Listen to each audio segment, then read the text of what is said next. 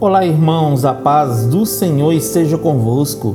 A palavra do Senhor diz assim no livro de 1 Tessalonicenses, capítulo 5, versículo 15: Tomem cuidado para que ninguém pague o mal com o mal.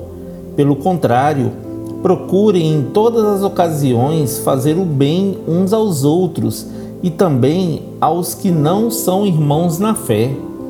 Sextou, queridos e a minha dica é para que vocês tomem cuidado para não pagar o mal com o mal.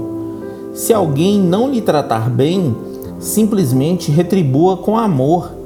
Lembre-se que devemos ter domínio próprio e controle de nossas ações.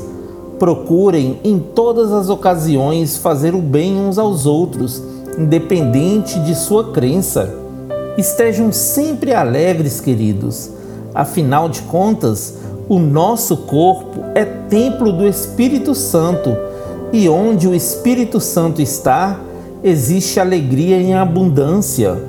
Mantenham sempre vigilantes em oração e deixem o Espírito Santo de Deus conduzir a vida de vocês. Fujam da aparência do mal, irmãos, pois o diabo, nosso inimigo, está sempre ao nosso derredor esperando o momento certo para nos tragar.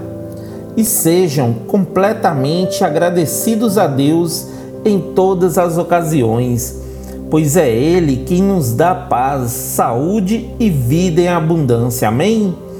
Que Deus abençoe você, sua casa e toda a sua família. E lembre-se sempre, você é muito especial para Deus.